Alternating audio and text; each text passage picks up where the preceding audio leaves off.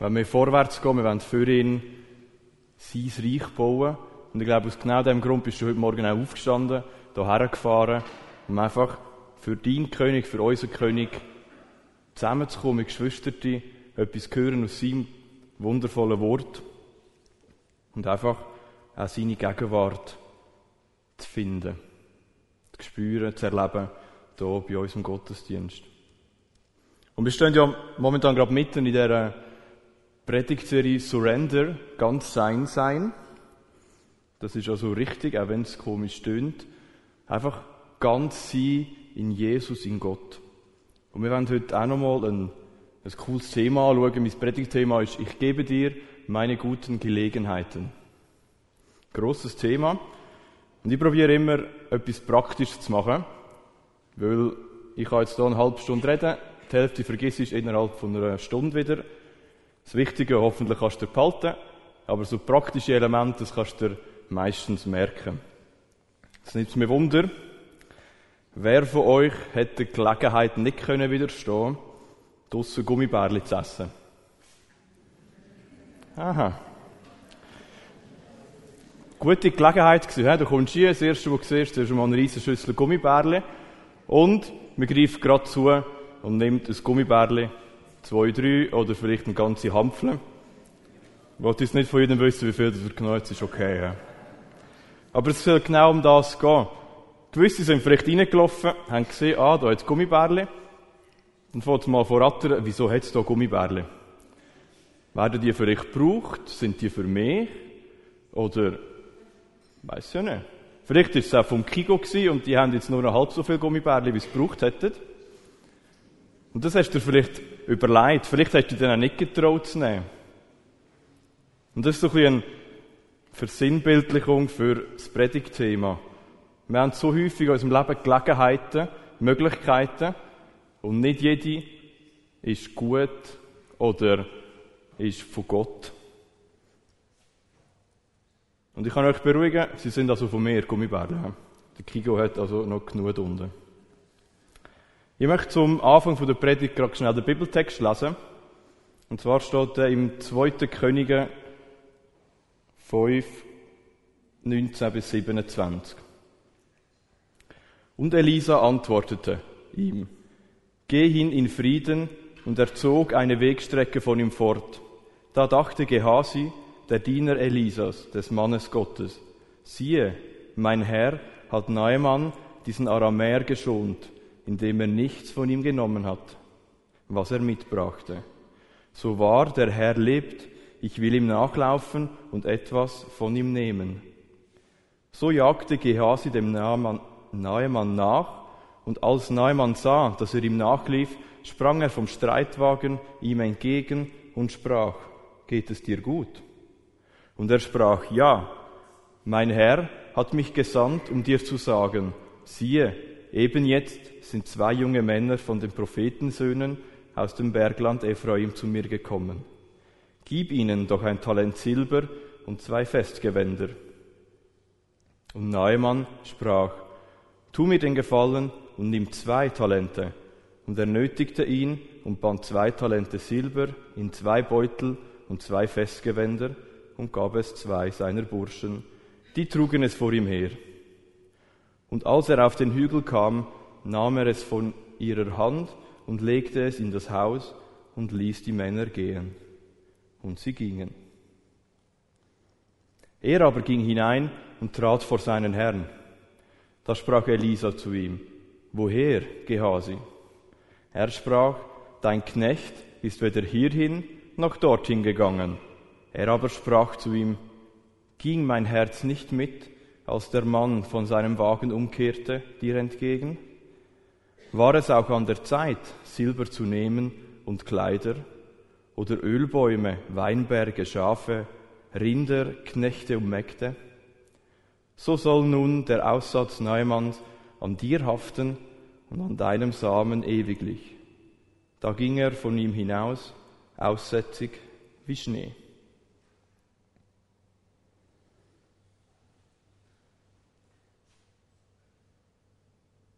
Die meisten von euch kennen wahrscheinlich, was vorher passiert, bevor der Nahemann abreist. Das war ein höherer Heerführer aus Aramäen. Und der, der hat Aussatz gehabt. Und das war eine unheilbare Krankheit. Und der König hat ihn nachher auf Israel geschickt, zum, zum israelitischen König, und hat gesagt, schau, ich habe gehört, dort ist einer, der kann dich heilen. Und er ist gegangen. Und der König von Israel ist so hässlich geworden, dass er sich die Kleider vom Leib gerissen hat. Und der Elisa, der Prophet, hat das gehört und hat nachher gesagt, komm, schick mir den Mann zu mir. Ich kann ihm das geben, was er sucht. Der Neumann ist dann zu dem Elisa gegangen und hat dann ja, darauf gewartet, dass er etwas macht. Und Elisa hat ihm nur einen Auftrag gegeben, gang in Jordan und du dich siebenmal untertauchen und du wirst geheilt werden. Er ist dann ein bisschen irritiert weil, ja, ich habe schon gedacht, er heilt mich jetzt und nicht ich tu mich selber heilen, indem ich siebenmal in einen dreckigen Fluss steige. Und gleich haben dann seine Gefolgschaft hat ihn davon überzeugen dass er das macht und er ist geheilt worden. Und er ist dann zurück zum Elisa und hat ihm extrem viel Gold und Silber und Gewänder und ganze Herden angeboten, für das, dass er geheilt worden ist. Und Elisa hat gesagt, nein, ich nehme nichts, gang du wieder zurück. Und genau da setzt jetzt unsere Geschichte vom Gehasi.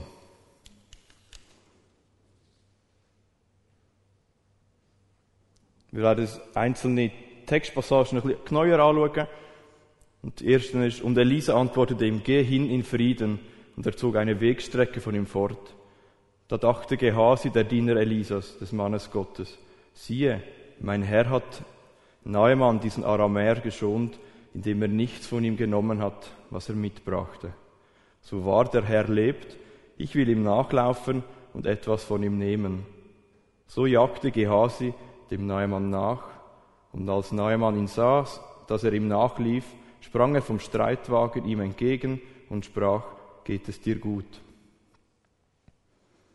Der Gehasi ist also der, der treue Diener und der Begleiter von Elisa.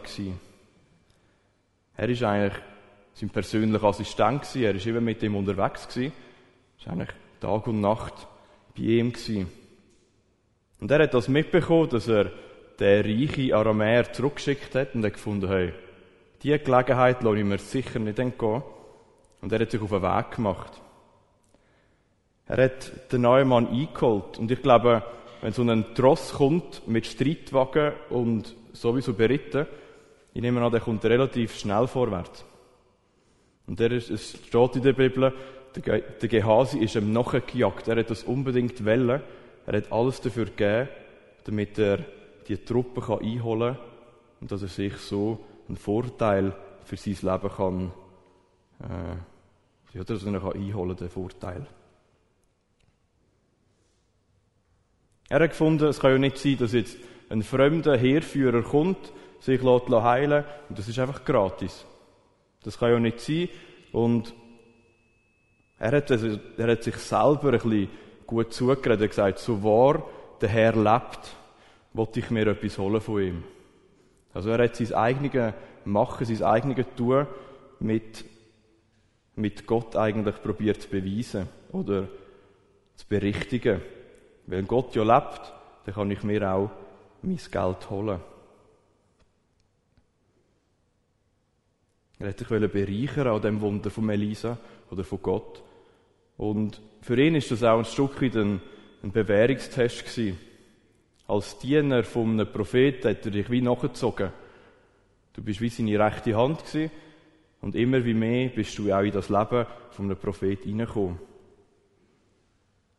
Und ja, sein Test ist nicht wirklich gut ausgefallen.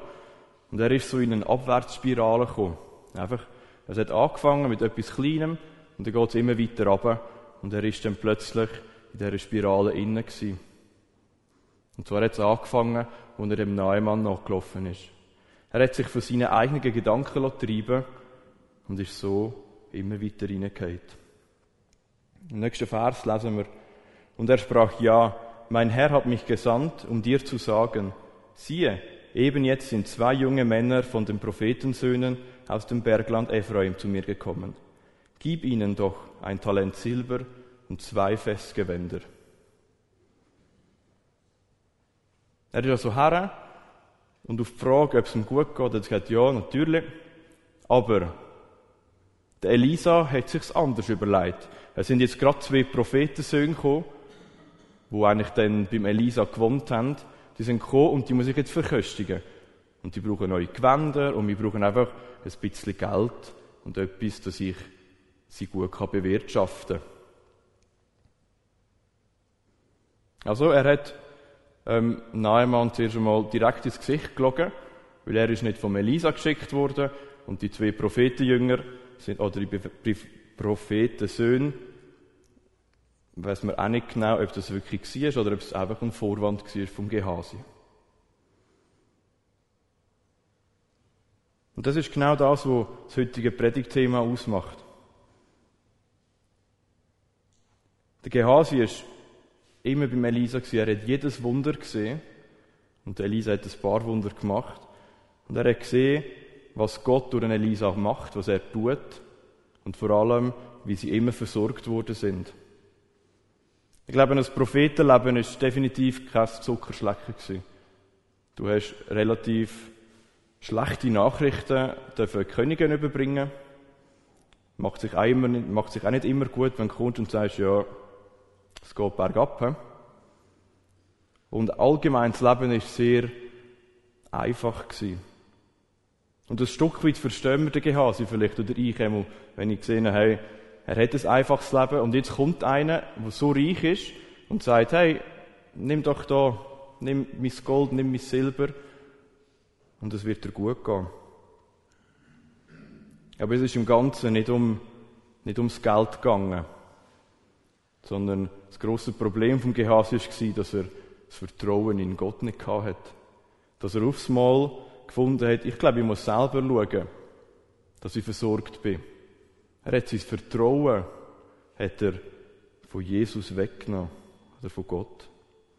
Er hat gesagt, ich, ich weiß zwar, was du alles schon gemacht hast und wie du uns versorgt hast, aber jetzt holen wir selber noch etwas dazu. Und ich glaube, das ist auch wir sind errettet durch Jesus. Und gleich probieren wir auch immer wieder, irgendetwas daran herzugeben. Wir probieren, uns selber Gnade zuzuschaufeln. Irgendwie, ah, ich muss doch jetzt das und das noch machen, und dann bin ich gerettet. Es geht ins Gleiche hinein wie der Gehase, der gesagt hat, ich schaue selber, dass ich versorgt bin. Und wer sich noch mal erinnern, ich habe im Juli die letzte Predigt gehabt, und dort ist es um Versuche gegangen von Jesus in der Wüste. Er ist dort auf drei verschiedene Arten versucht worden. Das eine war die Macht. Er ist geprüft worden, ob er der Macht entgegen haben Die zweite Versuchung war der Körper, auf den Körper gerichtet. Und die dritte hat den Geist betroffen. Und da ist jetzt genau so ein Angriff an den Körper. Ich weiß, ich bin versorgt, aber ich kann ja noch selber schauen. Ich kann mir auch noch etwas extra holen. Ich kann mir noch ein bisschen Luxus gönnen. Und ich möchte euch aus Matthäus 6,33 steht, trachtet vielmehr zuerst nach seinem Reich und seiner Gerechtigkeit, dann wird euch das alles dazugegeben werden. In der vorigen Vers geht es darum, dass jeder Vogel macht sich keine Gedanken, wie er überlebt. Er wird von Gott versorgt. Jede Blume wird von Gott versorgt. Wieso sollen wir denn daran zweifeln, damit, dass wir nicht versorgt werden? Gott versorgt uns mit allem, was wir brauchen. Das, was er für uns richtig haltet, ist vielleicht nicht immer das, was du erhoffst. Es muss sich nicht überschneiden, dass deine Wünsche auch das ist, was der Gott erfüllt oder gerade in dem Moment gibt. Wenn wir uns aufs Reich Gottes konzentrieren, dann wird er uns versorgen und er gibt uns da, wo wir brauchen. Aber was heißt jetzt vollkommen von Gott abhängig zu sein? Was heißt jetzt das? Ganz sein sein. Alles hergeben. Alles ist alles. Klingt ganz einfach, ist aber umso schwieriger. Weil alles ist alles. Jeder Gedanke, jedes Wort, jede Handlung Und heute auch jede Gelegenheit. Jede Gelegenheit, die sich in deinem Leben bietet, gehört eigentlich Gott. Oder wäre das Ziel, dass du Gott kannst hergeben Und es ist manchmal schwierig, wenn man selber etwas dazu beitragen. Wo es vor zwei Jahren darum gegangen ist, ob ich anfange Theologie zu studieren, habe ich extrem Zweifel mit mir selber, oder einfach selber gehabt, Zweifel, wie das denn alles funktioniert. Da ich beim Arbeiten nicht reduzieren und nebenbei studieren. Es kostet etwas, es braucht viel Zeit. Wie soll das alles klappen? Wie sollen wir überhaupt können unser Leben weiterführen? Meine Frau Rosanna ist selber noch im Studium. Wie soll das gehen, wenn einfach beide immer am Studieren sind? Wenn dann auch, ja, was soll ich machen? Was kann ich noch tun, damit es mir nachher wieder, damit es mir gleich gut geht? Und ich habe das extrem erleben, dass Gott schaut so gut zu dir. Ich glaube, wir haben in diesen zwei Jahren nie irgendetwas gehabt, was uns gefällt hat. Egal was, egal wo. Gott hat uns immer versorgt. Und immer ist immer. Und das können annehmen, dass Gott für dein Leben schaut, dass er für deine Sorgen schaut, für deine Ängste, das ist manchmal noch schwierig zum Annehmen. Und auch heute noch denke ich manchmal, ja, aber wie soll denn das funktionieren? Wie geht denn das nachher, in der Zukunft? Und gleich kann ich dafür lernen, mal, Jesus versorgt mich, wenn ich ihm Priorität Nummer eins gebe. Ich schaue zuerst für sein Reich, ich investiere mich in seine, ja, in seinen Bau vom Reich und er schaut für mich. Er wird mich versorgen.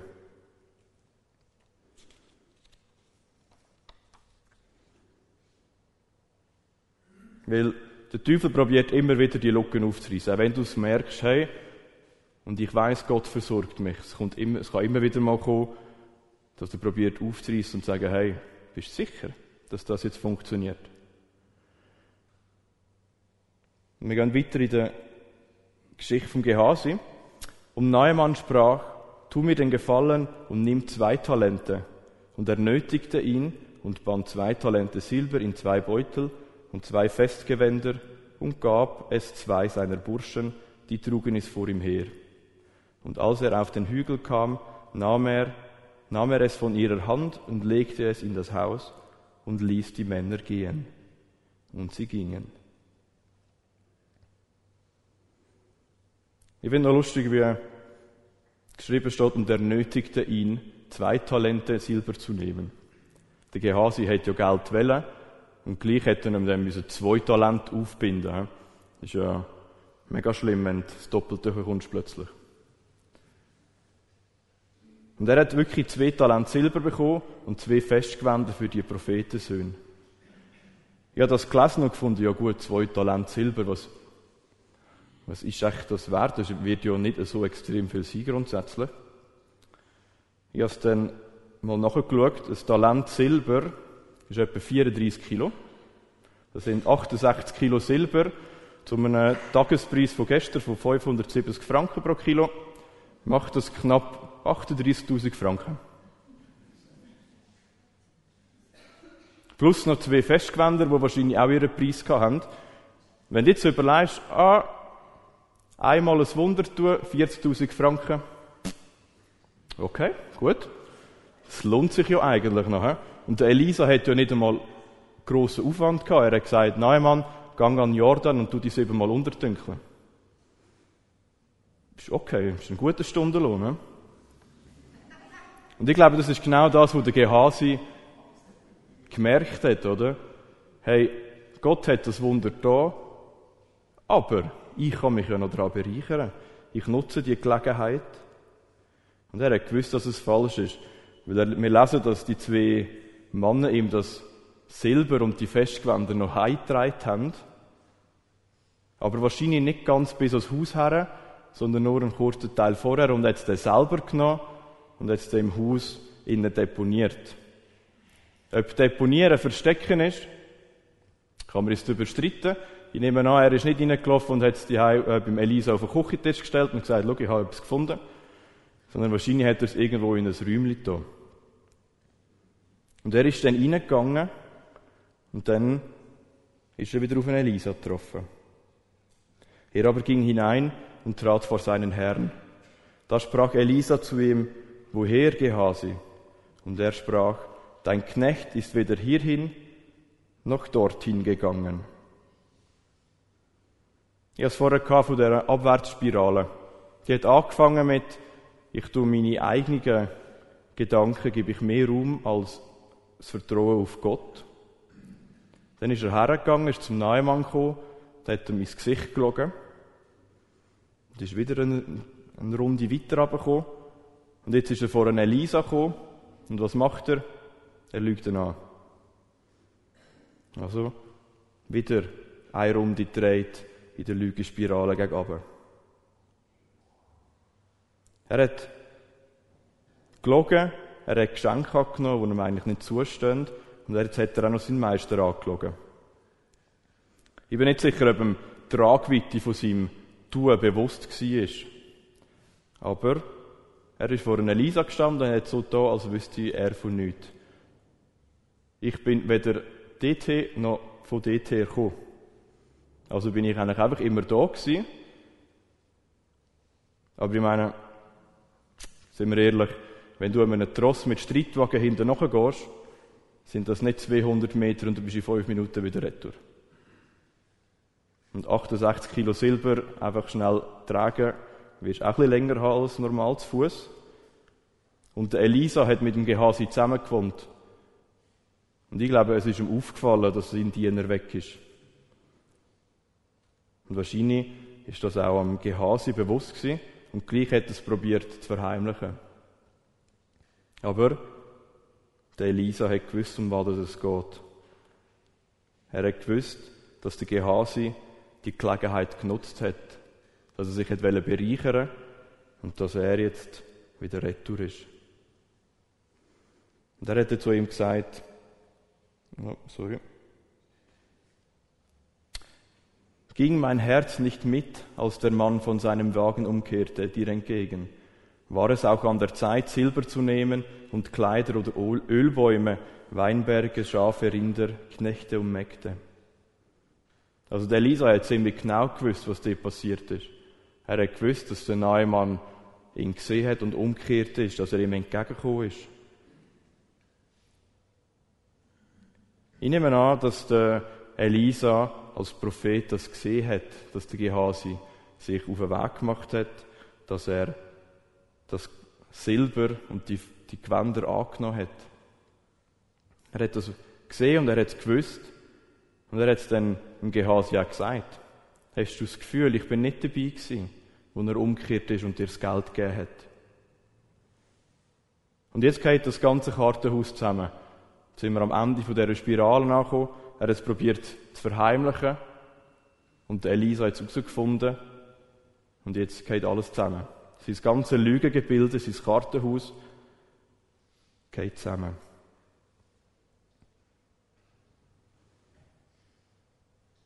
Nehmen wir an, für den Gehasi ist nicht eine einfache Situation gewesen.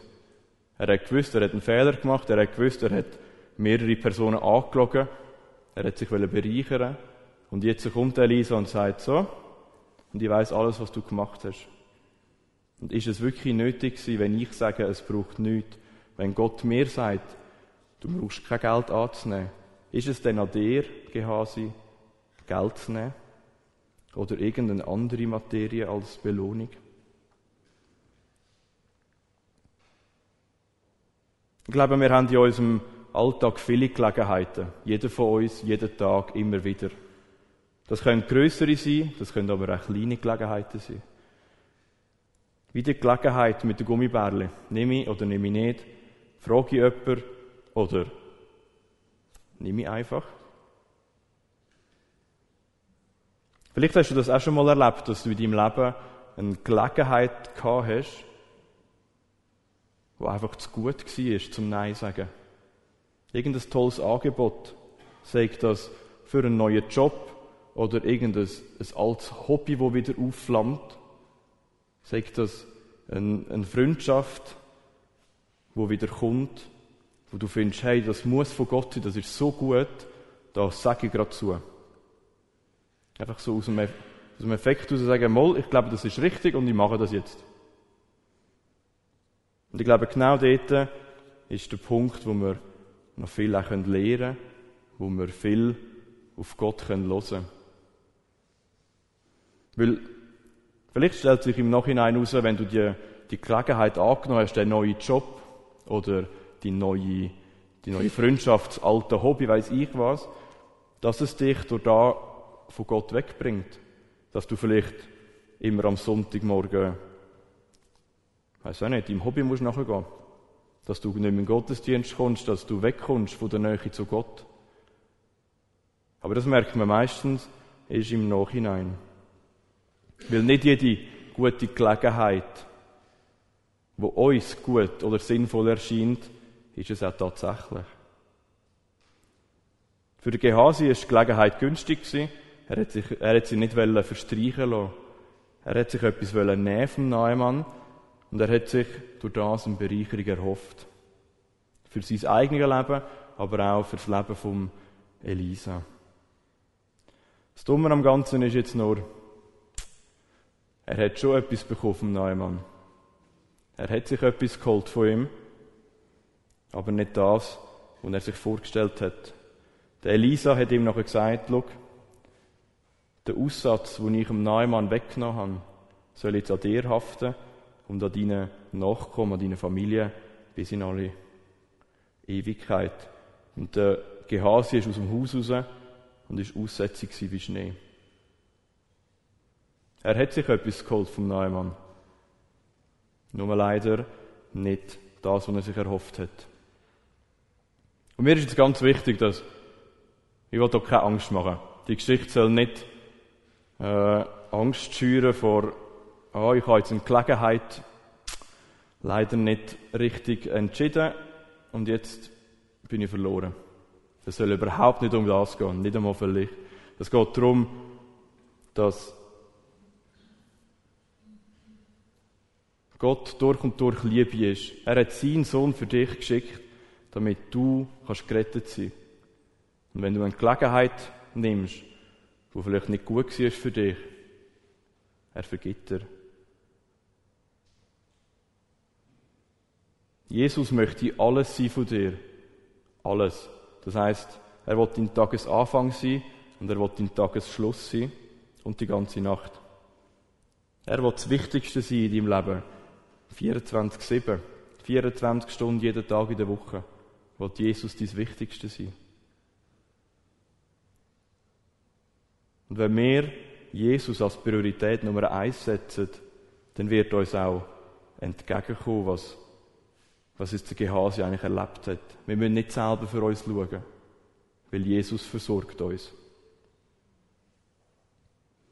Und ich glaube, es ist wichtig, dass wir den Heiligen Geist auch bei uns haben, dass wir in diesen Gelegenheiten, die wir erleben im Alltag, können Rücksprache halten mit Gott, dass wir können beten dass wir können innehalten dass wir auch können Gelegenheiten prüfen die in unserem Leben kommen.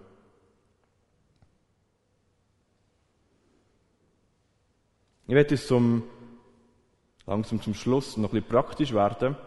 Wie können wir jetzt die guten Gelegenheiten gut und sinnvoll nutzen? Wie können wir die Gelegenheiten überhaupt erkennen?